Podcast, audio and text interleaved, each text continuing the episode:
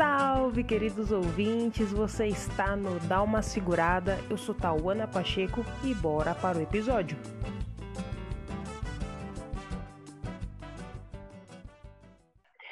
Gente, hoje vamos conversar sobre agroecologia com o meu convidado que saiu da cidade para viver no campo. Amigo, por favor, se apresente. Olá, e aí, gente? Meu nome é Eduardo, eu sou filho de Paulo Mero, filho de Cláudia, pai do Yuna, companheiro da Jazz, e como a Tawana comentou aí, hoje eu sou agricultor agroecológico, entre outras coisas também. E é isso. Agradecer a Tawana por, por estar tá fazendo essa, essa nossa entrevista um pouco honrado, né? Tipo, que está participando desse projeto aí. É nóis. Amigo, obrigada. E assim, Yuna lindo, né? Jess, nem se fale. Estou muito feliz por ter você aqui. Conta para nós, por favor, como é que foi a sua a sua transição de cidade para o campo? O que que pilhou você? Então, é, acho que é legal começar assim, né? Como a Tona comentou, eu não eu não eu não sou originário do campo, né? A minha a minha família não é uma família rural. Eu sou nascido no interior do Rio Grande do Sul, na cidade de Uruguaiana, né? Por mais que seja uma, uma cidade pequena, enfim, que vive da agricultura, eu não tenho, não tive nenhuma relação histórica, assim, né? De, de, de, de berço dentro da agricultura, né? Algumas referências mais com a minha avó, meu pai, que fez alguns alguns bicos, né? Então, assim, eu como alguém praticamente urbano, vamos dizer assim, é, fiz uma escolha, né? Tipo, dentro de um processo pessoal meu, assim, quando eu saio de casa com 18 anos e vou acessar o mundo lá fora, né? Fora da, fora da família, eu começo a conhecer e ter várias experiências e influenciado por, por várias pessoas e grupos, né? Dentro desse universo que é a vida no campo e agricultura, os movimentos sociais. Onde tudo começou, assim, eu podia, eu, eu posso colocar isso como marco, né? É quando eu vou cursar o curso de filosofia em, em licenciatura na UFSM, que é a, a cidade aqui em Santa Maria, no, no centro do estado aqui do, aqui do Rio Grande do Sul, eu acho que todo mundo conhece na cidade, ou já ouviu uhum, falar. Uhum. E, porra, né? Tipo, faço um curso de mais por uma escolha, assim, né? Tipo, tá, eu, eu tenho que fazer um curso, vou, eu vou sair de casa, vou lá e faço filosofia, né? Dentro daquilo que já conheci e tal, licenciatura, então eu começo a conhecer esse, esse mundo da educação, o que, que é ser educador, né?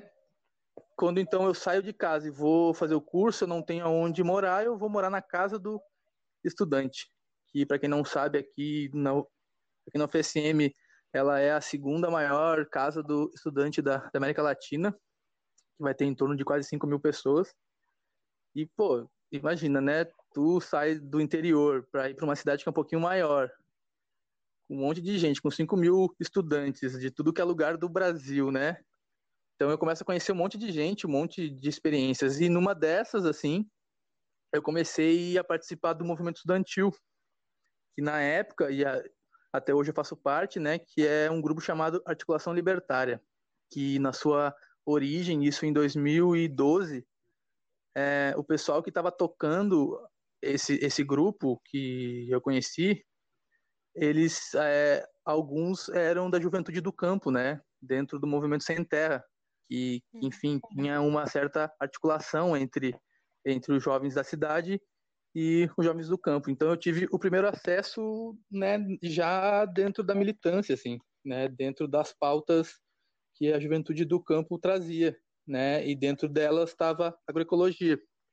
E, enfim, né, tipo, 18, 18 não, já tinha 19 anos, é, dentro desse, dessa grande experiência e, né, e, né jovem, com várias crises, assim, conhecer toda uma juventude que, que já estava com, né, com, com, com vários processos de luta, com várias ideologias e, e com aquele fervor, é, isso me deu uma certa perspectiva nova, assim, né?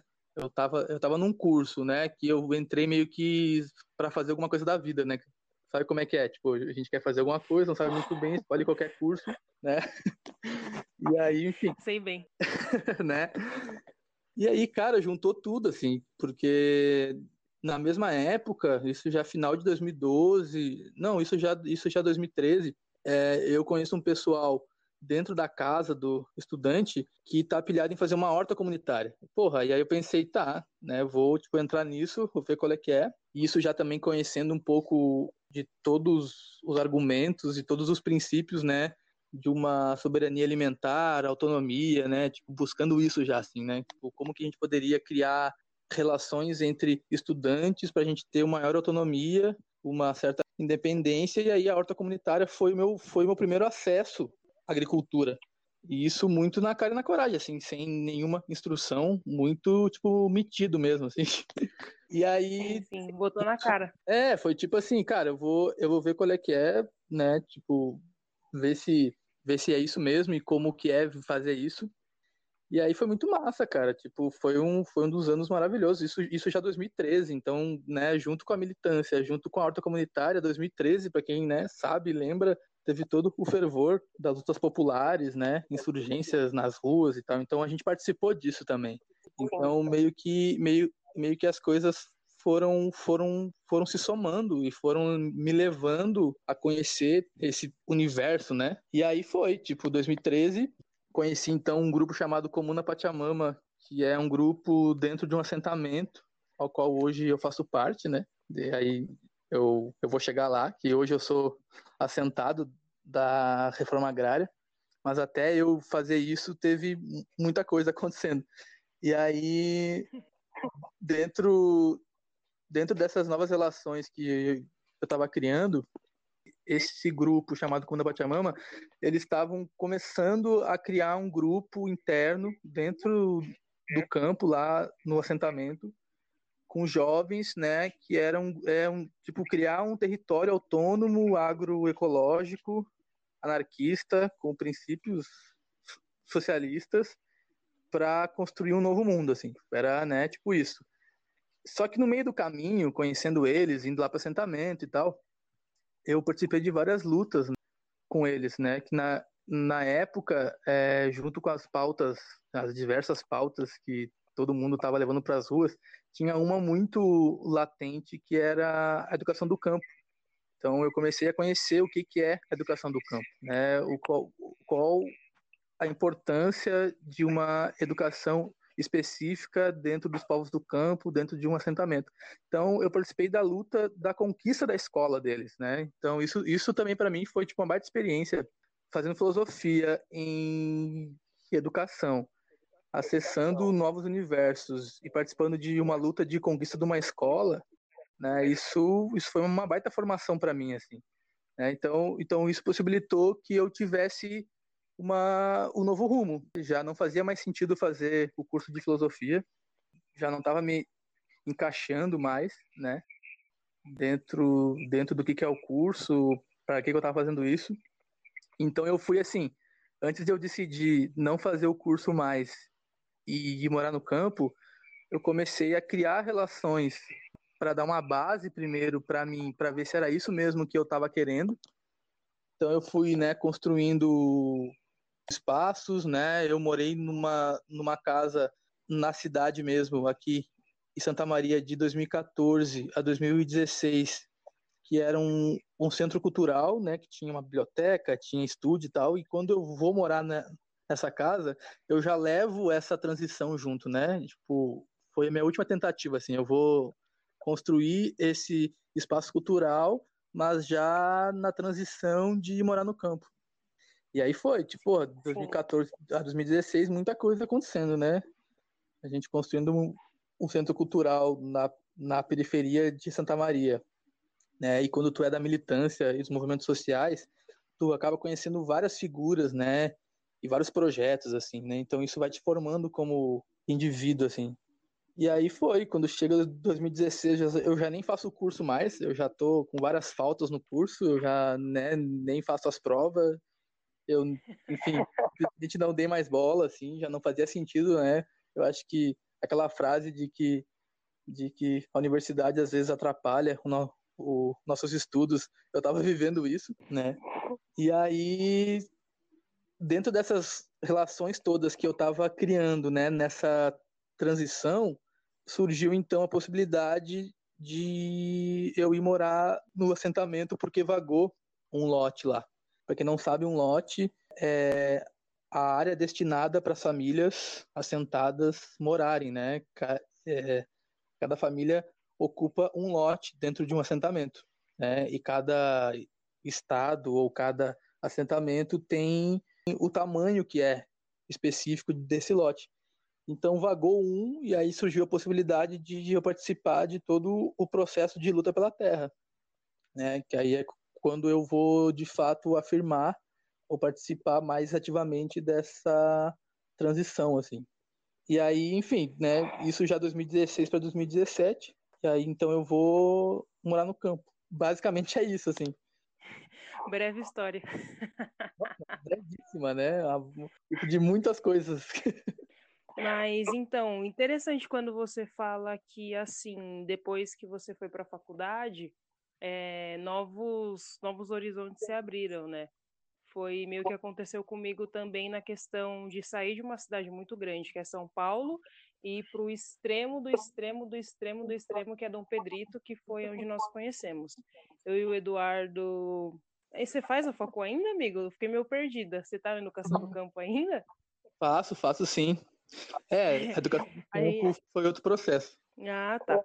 Mas então, é, nós nos conhecemos lá e eu faço ciências da natureza, então educação também, em alguns projetos eu, eu só espreitava e foi onde nós nos conhecemos quando você fala que foi uma coisa puxando a outra, né? Você entrou na facul, começou a conhecer um pessoal que já era da militância, você foi se envolvendo, então foi uma coisa puxando a outra. E o momento também, 2013, é, 2013 eu estava no meu segundo ano ainda, eu terminei o ensino médio em 2014. Então, é uma perspectiva diferente. Uhum. Eu entrei, depois eu fui trabalhar, jogava bola, não sei o quê. Aí que eu fui e falei, meu, vamos lá, comecei a fazer cursinho. Então, cursinho é uma coisa que possibilita é outro ensino, é muito hum. mais, lógico, conteudista para você passar em um vestibular de ponta, né? Uma escola, uma faculdade uma universidade.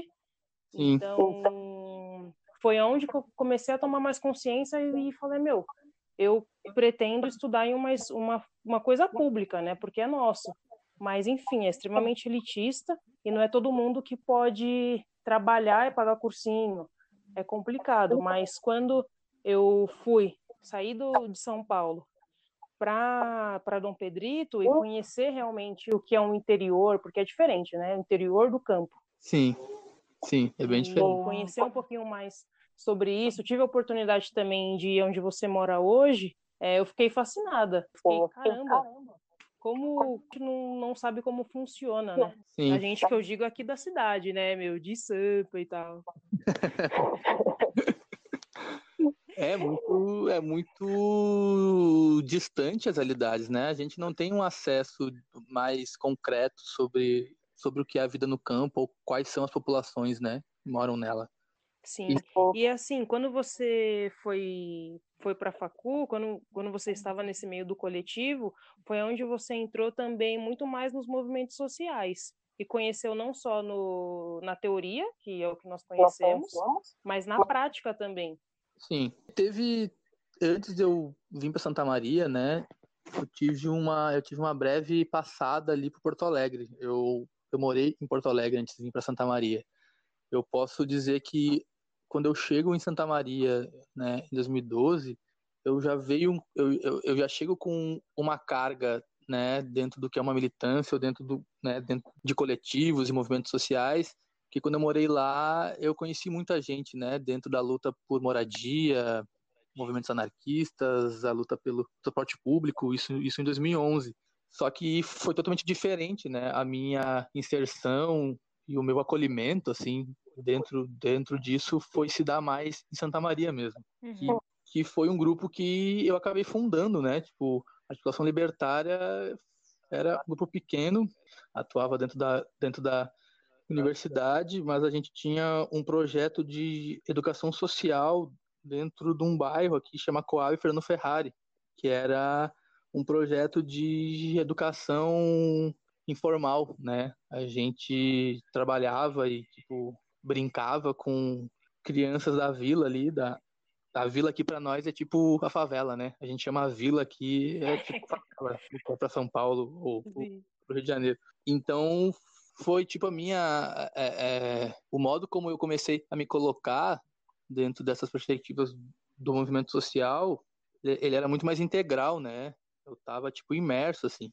tanto enquanto estudante mas também como educador então como tu falou um é, uma coisa foi levando a outra né e quando tu vai se inserindo né vai tomando empoderamentos enfim vai tomando corpo né é corpo consciência né tudo junto assim e conhecendo muita gente. Sim. Então foi foi foi foi uma baita escola assim, né? Foi uma formação política mesmo, como a gente fala, né? Que formação política é quando não é só o estudo teórico, né? Tu é tu fazer a prática mesmo, né? Tu tá inserido cotidianamente na, na vida real. Então foi isso que acabou acontecendo. E aí esse projeto de educação também me levou depois a morar nessa casa, né? A Casa 9, que é esse esse centro cultural que era do lado ali, né? Então comecei a colocar na prática coisas que eu estava acreditando assim, tanto da agroecologia, hortas urbanas, né? Intervenções artísticas, enfim, cine, cine debates e entre outros eventos que a gente já criou ali assim. Né? Era, foi, é meio que, foi meio que tudo, né? Então, foi tipo um boom na sua cabeça. Porque você falando, minha cabeça já fica, meu, cansa. muita coisa. Sim, cansa. É, eu tô, eu, eu, eu, eu tô tentando resumir uma coisa que eu acho que eu nunca, eu nunca parei para pensar, de fato. Eu acho que tu tá me fazendo, Tawana, é, rever e reavaliar um processo que eu nunca parei, de fato, para tipo, olhar para trás, sabe? Sim, é, e aí você vê quanta história que tem, né? E quantas mudanças você você passou e vai passar ainda, porque é um processo contínuo. Sim, pô, eu tava. Esses dias eu brincava aqui em casa que olhando umas coisas antigas, assim, que o Facebook faz, às vezes, tu, tipo, lembrar, né? Eu tava. Sim, aquelas lembranças. É, eu tava vendo e eu disse assim, cara, eu acho que eu, se eu me conhecesse naquela época, eu ia dar um tapa na minha cara, assim, tipo. me arrependo, tipo, é uma coisa que é isso, né? Acho que eu, eu tô aqui por causa de tudo isso que eu já vivi. Ah, sim. Ah, é uma construção, né? Tipo, é de longa data, que vem de muito tempo. E, pô, quanto tempo você não tá aí, né? Você entrou o quê? Em 2011, 2012 na facu, foi isso? É, na verdade, eu entrei na faculdade em 2011. Aí eu tranquei, eu, tipo, larguei ela. Fiz, tipo, um ah, mês tá. de aula. Fiz, é, sério, fiz um mês mesmo só. E aí eu disse assim, não, não sei se é isso que eu quero. Aí eu fui morar em Porto Alegre, a louca, assim, tipo, só pra, tipo, conhecer outra coisa. Trabalhei lá. Ai, nossa, eu. Eu toda. É, tipo, vou dar uma volta antes para saber se é isso mesmo que, que, que eu quero. E, meu, tudo bem isso, saca? Tipo, ah, meu, e daí? Sair daqui, vou lá pra Dompa. Ah, da hora. Não, não conheço ninguém. Não, sei lá, conhecer outras realidades, assim, conhecer outros cantos. É, eu... é, longe, longe. Poderia ser outro lugar? Talvez, mas foi o que deu na telha, assim. É, eu acho importante, cara, porque depois olhando para trás, né, e hoje, né, depois de oito anos, eu entrei na faculdade de novo, né? Hoje eu faço um curso uhum. que é onde, onde se conheceu, e, cara, eu achei muito diferente. Eu acho que né, acaba sendo quase um erro ou um equívoco nosso dentro da nossa sociedade a gente ter uma, uma, uma certa pressão tão, tão grande para os jovens assim para já escolher é, rumos tão concretos na vida, né? Tipo, entrar na faculdade com 17, 18 anos, tipo, cara, quem, quem é você com 17, 18 anos, sabe? A gente. Absolutamente ninguém, né? Não se conhecendo. Não viveu, não viveu nada. É. Não sabe de nada, assim, não tem nenhuma experiência. A gente está em construção ainda, né? Sim. Porque e... é um momento de adolescência para quase virar uma pessoa adulta. Então, está meio é, eu acho que se eu acho que se a academia fosse mais acolhedora no sentido de compreender essa complexidade que é os jovens, né, e não tivesse tanta pressão de produtividade, né, a gente poderia sim entrar numa certa faculdade com 16, 17, 18 anos e fazer disso um autoconhecimento, né? E, e fazer disso um processo de se conhecer para poder fazer escolhas mais concretas, né? eu acho que foi isso que eu fiz também. E claro, eu entendo que tem um certo privilégio aí também, né? Pra quem não sabe, eu sou homem e sou branco, né? Então, para mim fazer uma escolha de largar as coisas e tipo me arriscar ir para uma cidade grande ou enfim, trabalhar e ver qual é que é, é muito mais fácil, né? As oportunidades são outras, né? Ah, esse é o topo, né? Esse é o top dos tops. Sim, eu tô no, no topo da cadeia. E, e cara, e, e, isso, foi, isso, foi, importante justamente para mim poder ter essa consciência também, né? De quem, de, de quem sou eu dentro da sociedade, né? Então, tudo isso que eu vivi, tanto as pessoas que eu conheci, os movimentos que eu conheci, ter esse tipo de consciência, né? Para mim poder fazer a, as escolhas, né? E estar tá onde eu tô, ou enfim, agora, nesse momento, né? É, foram, foram uhum. totalmente importantes, assim, né? Eu acho que se eu tivesse mantido, ah, é. tivesse mantido o, o foco, a, a, vida que eu estava levando, porque todo mundo queria que eu fizesse isso, eu nem sei o que eu ia estar fazendo.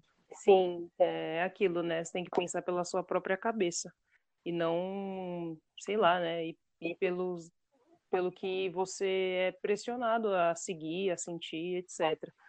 Mas nesse momento que você. A educação do campo, o curso de educação do campo, vem de, vem de movimento social, né? Se eu não me engano, vem do MST. Sim.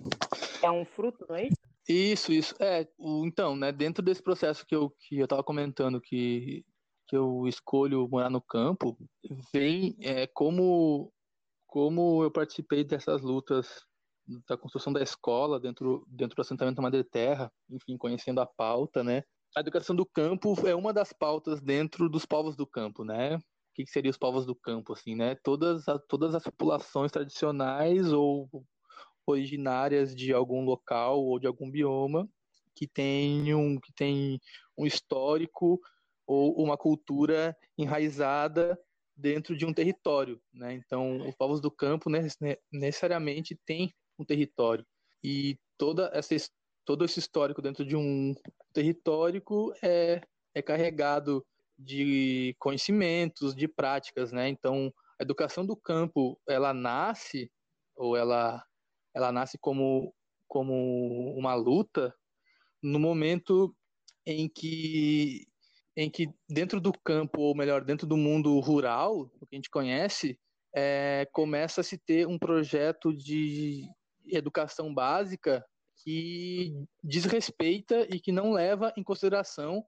esse território, esses povos, essas culturas, né? Isso, isso vai começar junto com, junto com a Revolução Verde, lá na década de 60, 70, quando o capitalismo uhum. começa a se auto, né, se, se industrializar ainda mais e agricultura também. Então, a agricultura dentro da América Latina e dentro do Brasil começa a se industrializar, né? Existe um, um grande projeto de, de o modelo agrícola que começa a desconfigurar o campo, né? Então, a educação faz parte, né? O sistema começou a criar um, um certo ensino para fazer com que as pessoas se adequassem a esse modelo capitalista de produção. Então, os povos do campo que estavam organizados ou que de alguma forma começaram a sacar isso, começaram a se, né, a se questionar, tipo, não, peraí, não é esse tipo de, educação que a gente quer para nossos filhos ou que a gente quer para nós mesmos. Então, isso, isso vai se dando gradualmente, né, década de 80 até chegar aos anos 90 com mais força, junto com os movimentos sociais. E isso na sua maior gama, assim, dentro, desde a educação indígena, a educação quilombola, a educação camponesa, e, enfim, MST, o movimento de pequenos agricultores, o movimento de mulheres camponesas, eles começam então a pensar junto, né?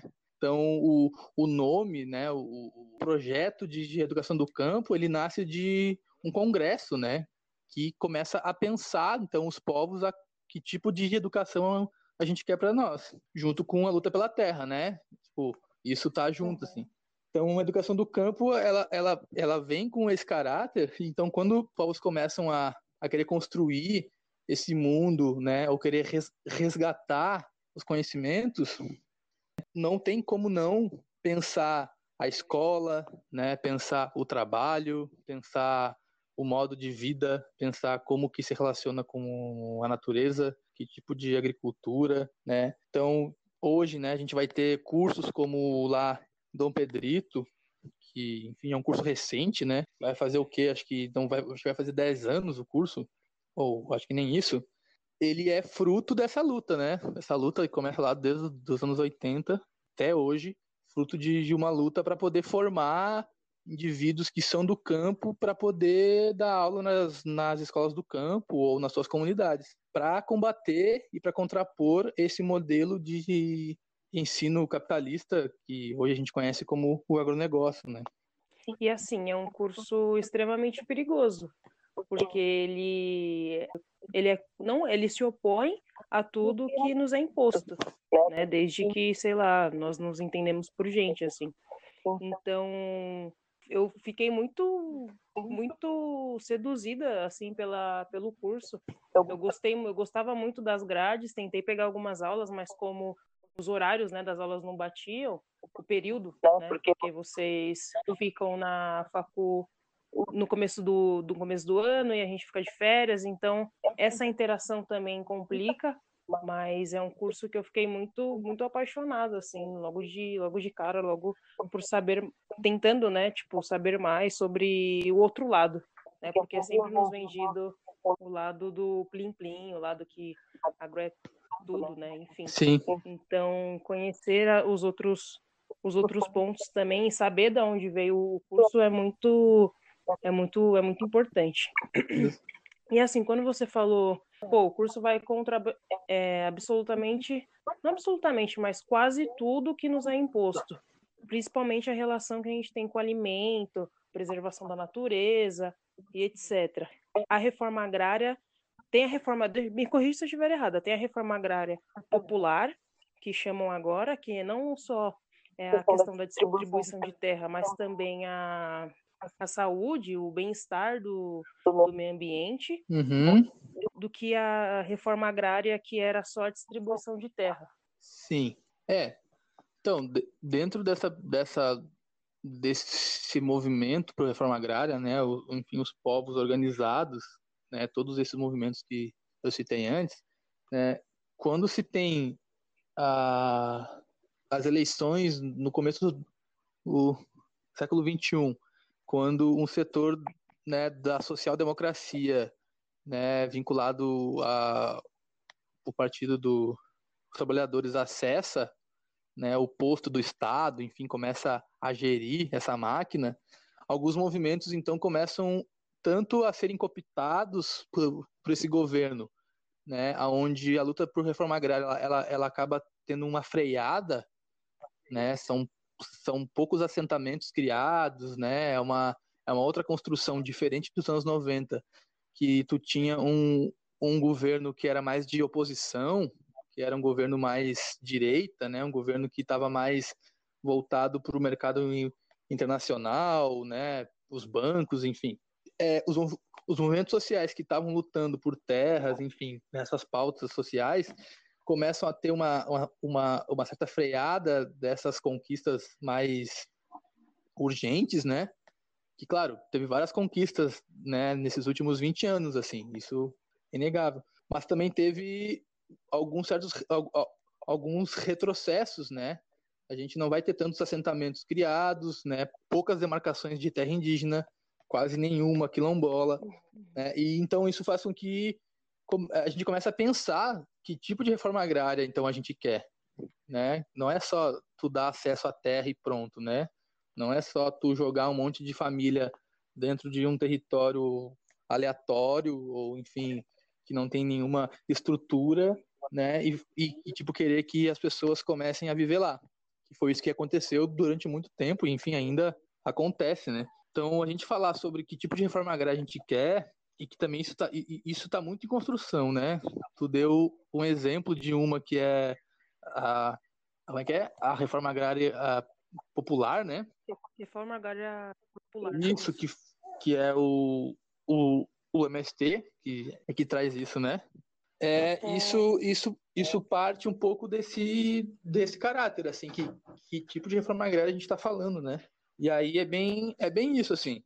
O que se está em jogo hoje, e aí eu falo um pouco também desse lugar de fala de sujeito do campo hoje, né, que já está imerso nisso, é a gente pensar que é urgente ter uma certa reforma agrária dentro, dentro do Brasil, porque a gente, a gente não tem tanto uma, repara, uma reparação histórica. Então, a gente vai ter né, uma população toda preta, enfim, indígenas, que ficam sem acesso à terra, ficam tipo, jogadas, né, sem nenhum recurso mínimo. Isso, enfim, dentro de um projeto colonial, colonialista, assim, né, escravocrata, uhum. enfim. É. Que depois a gente vai ter uma, é, vai, vai ter a relação de, de mão de obra barata, é porque as pessoas começam então a querer buscar ter um mínimo recurso, então elas começam a, é, elas são quase que impostas a, a, a se colocar em, em lugares e situações de, de trabalho análogas à escravidão. Então, a reforma agrária, como uma luta de acesso à terra, né, ela, ela, ela já nasce nesse, nesse processo colonial, assim, né? Já nasce desde a, desde a luta indígena pelos seus territórios, seus territórios originários, né? Ela nasce com a vinda de, de famílias pobres, imigrantes europeias para vir ser mão de obra, né? Que também ganham terras para tipo poder colonizar o nosso país. Aqui no sul, principalmente, né? Teve teve uma grande vinda disso, né? Que depois gerou conflitos internos entre os povos.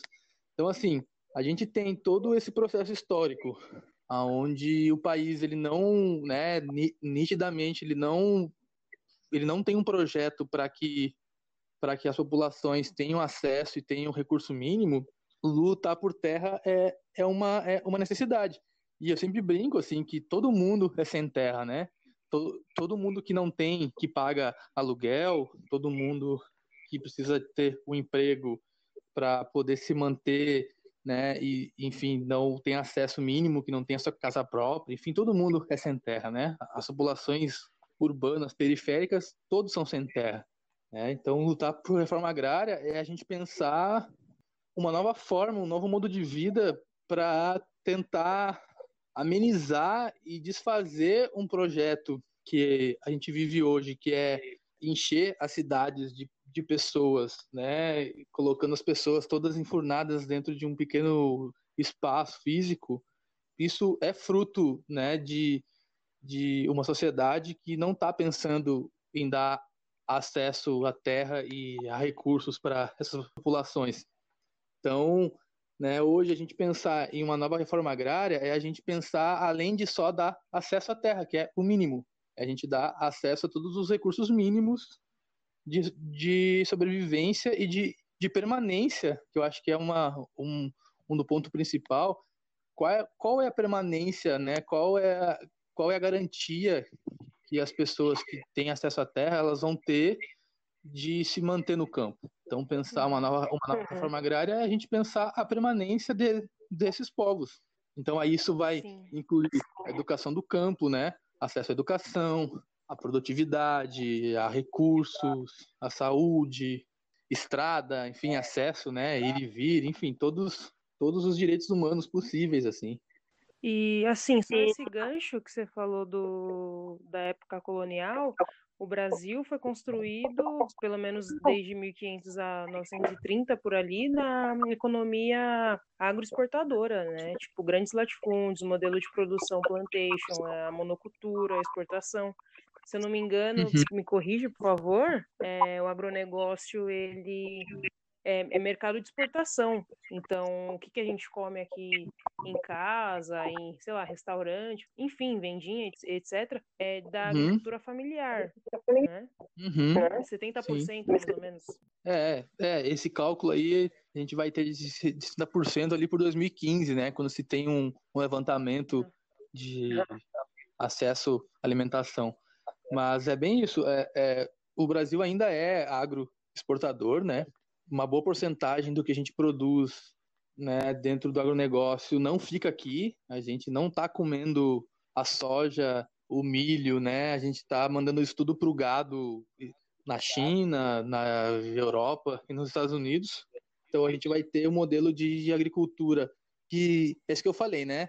Teve um processo de industrialização na década de 60 que dá um ganho maior na produtividade, porque tu vai ter um modelo industrial que faz com que tu se produza mais com, com, pouco, com pouca mão de obra, né? Uhum. Revolução Verde, né? 60, 70. É, soja, o gado, né? A pecuária, a mesma coisa, né? Tu vai ter, enfim, uhum. grandes uhum. modelos, grandes fazendas, né? Ainda muita gente com, né? Pouca gente, na verdade, com é muito acesso à terra, com vários latifúndios, né?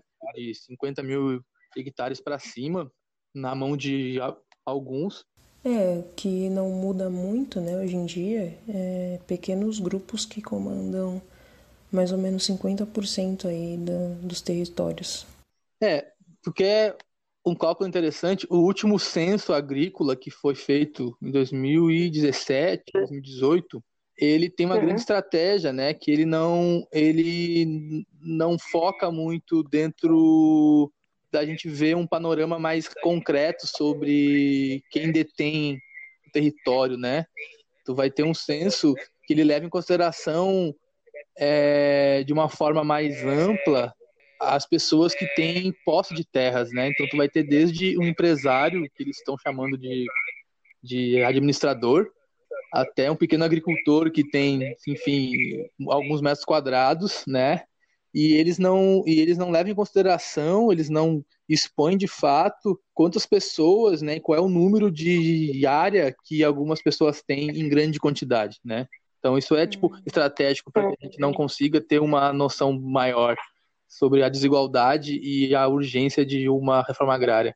O que é mais louco, né, tal, que o território brasileiro, é, tu vai ter 1% dele, que é gigante, né, um, é um país continental, ele é urbano, 1% dele, né? Então tu vai ter 99% de um território brasileiro que é do agro, né? Tu não vai ter pessoas morando de fato assim, né, em, em, em grande escala como as cidades. Então, olha que louco, né? Tu tem 1% do, do território que é urbano e que é 80% da população mora nesse 1%. né? Então tu pensa, são 20% desses, desses 100 que detém esse território todo de 99. Então é, é, é muita terra, é muito é espaço. É muita, é muita coisa. E assim, é. como Aqui então a sul, gente. Hum, pode falar, desculpa. Aqui no sul, por exemplo, tu vai ter um processo de, de, de, de reforma agrária grande, né, forte, no começo do século XXI, assim, quando, quando alguns assentamentos começam a ser feitos e tal tu vai ter um cálculo hoje, né? Que 2017 foi o último cálculo, tu vai ter 13 mil famílias assentadas, tá? Ocupando 340 e poucos assentamentos. Isso dentro do território gaúcho, assim, cara, isso não dá nem 12% do que é o território, né?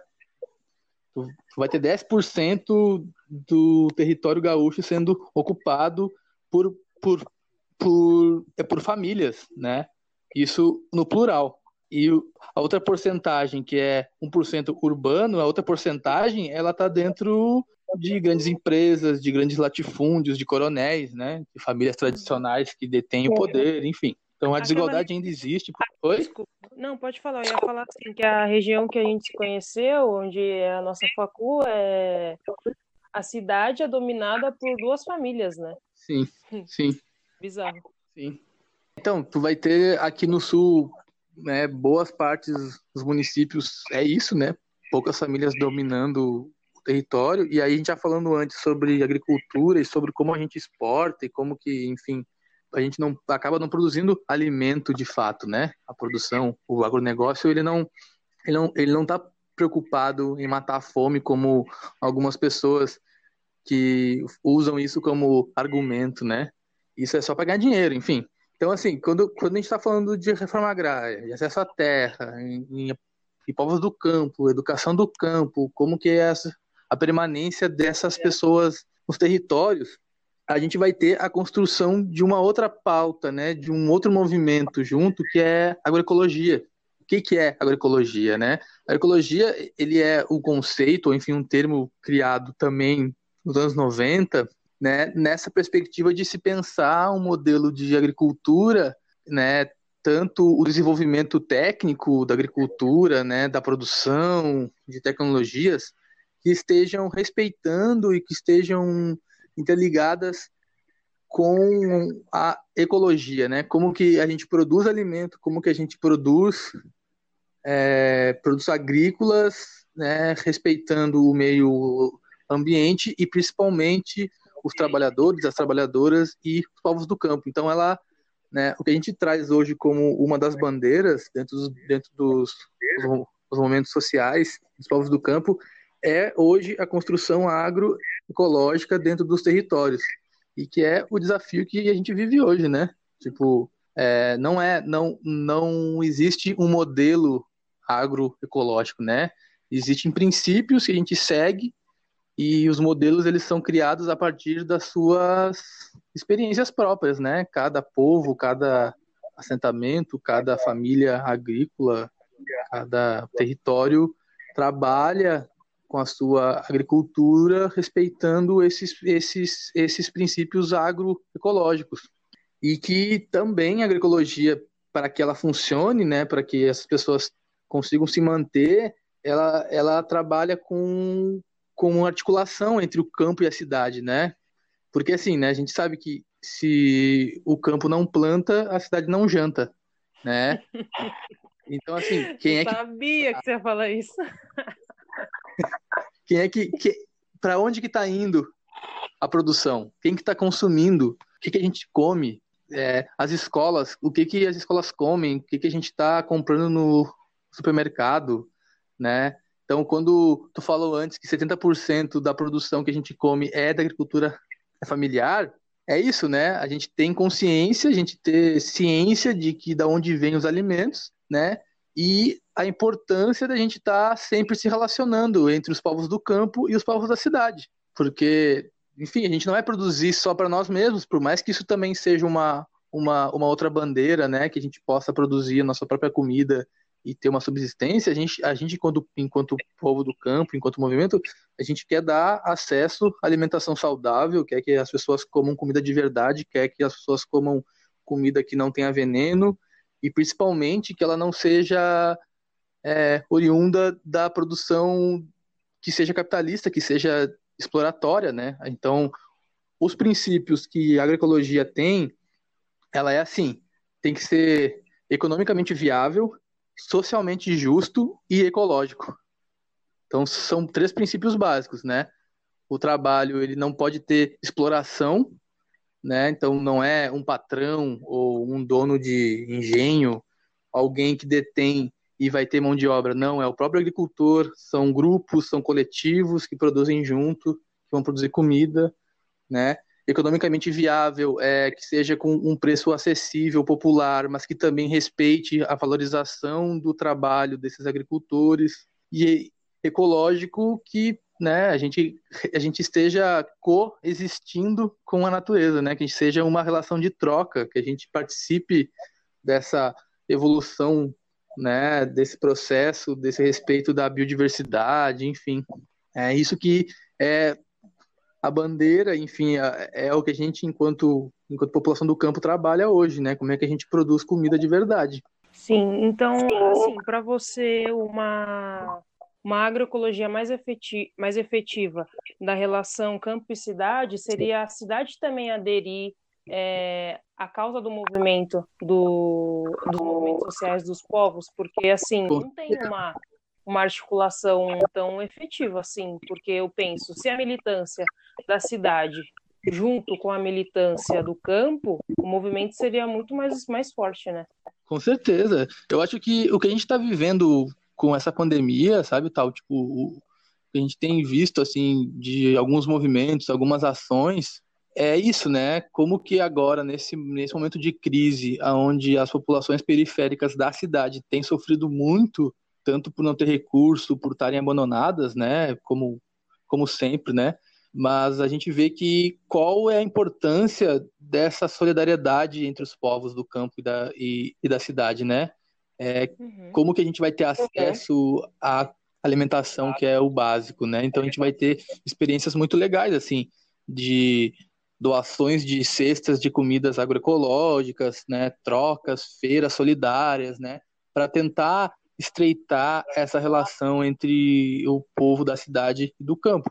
Claro, é um processo lento, né? A gente tem aí um histórico muito grande de afastamento disso, né? É, tipo, as pessoas da cidade não têm acesso e não, e não, e não conhecem esses povos, né? A gente não sabe de onde vem a comida. A gente só sabe que está no mercado ali. Nossa, então é, é, como tu falou, é, é, como tu falou, é uma coisa que está recente, que está começando, que é uma luta. E quanto mais a gente começar a aparecer, né, e criar relações, a gente vai, a gente vai fortalecer isso. É, essa relação de comida eu fui ter bem é, bem viva assim quando eu realmente saí da cidade e fui para o interior e do interior conheci a campanha que é como se fosse aqui falando assim quando você está descendo para a praia você vê aquelas casinhas menos afastadas na estrada sabe? É tipo isso.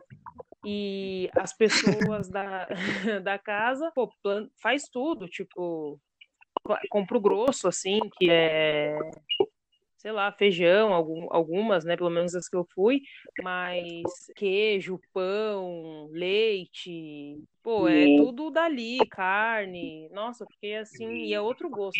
Eu não tenho nem, nem o que falar, só saudades. É, o, o, o que é legal pensar, e, e para quem está nos ouvindo também conseguir ter uma dimensão maior, é que existe uma diversidade de povos do campo, né? A gente vai ter também aí junto com aquilo que eu falei, né, de um novo modelo rural que vai desconfigurar os povos do campo na década de 60 e 70, a gente vai ter também uma construção de um imaginário do que, é o povo do campo, né? Então, tipo, agora a gente a, a está em junho, a gente tem acesso a junina agora, né? Que é bem provável que, na verdade, com a pandemia não role, né? Mas as pessoas já foram, enfim, né? E a gente sabe que tem uma certa, é, como é que chama, um certo estereótipo, né? Da pessoa do campo, do rural, né? Nossa, sim. Do, do colono, aqui, aqui no sul chamam assim, né? Os colonos, pessoas que moram para fora, o sertanejo, né? Os nordestinos.